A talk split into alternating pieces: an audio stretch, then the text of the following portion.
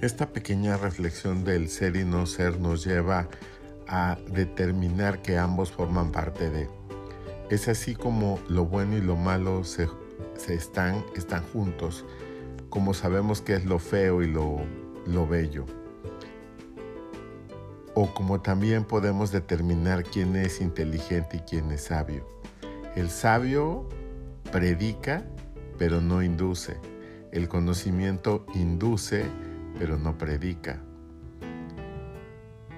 Esta gran dualidad del día y la noche, del sol y de la tierra, o de la tierra y la luna, o de la tierra y las estrellas, nos ayuda a diferenciar lo bueno de lo malo que somos capaces de hacer, lo definitivo y lo permanente de lo indefinido y lo temporal. Es decir, nuestra vida en esta tierra es una vida temporal en donde venimos a hacer una práctica de nuestras habilidades de la mejor forma para poder lograr, alcanzar, vivir otra vida en perfección. Sin embargo, la gran dualidad entre la vida y las ideas es que la vida de alguna manera es imperfecta y el mundo de las ideas es perfecta y coexisten en una persona.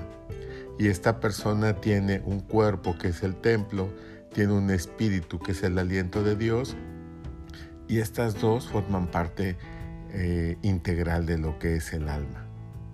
Por eso Dios desde un principio en el mundo eh, tenía los espíritus cautivos que entrega un cuerpo determinado y les da un alma para vivir que es indefinida. Por eso algunas corrientes filosóficas hablan de la reencarnación, la cual no es aceptada por las corrientes tradicionales donde se piensa que se tiene una sola vida y que solamente en esta vida podemos eh, ser felices o también complicarnos la existencia para no llegar a la felicidad. Es como la juventud y la vejez, que de alguna manera forman parte de sí mismo, pero que tienen dos fines determinados. Así nosotros en este sentido tendremos que aceptar que el mundo material que nos rodea es temporal, es imperfecto y que el mundo de las ideas nuestros pensamientos, lo mejor que llevamos dentro, son perfectos y son indefinidos y estos son los que nos hacen felices.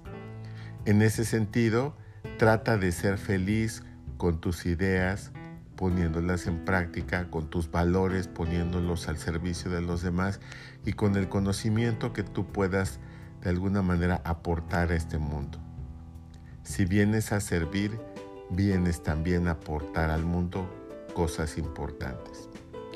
El mundo de la dualidad nos ayuda a ser autodeterminados, autodesarrollados, por así decirlo, y también buscar la perfección a toda costa. Hasta pronto.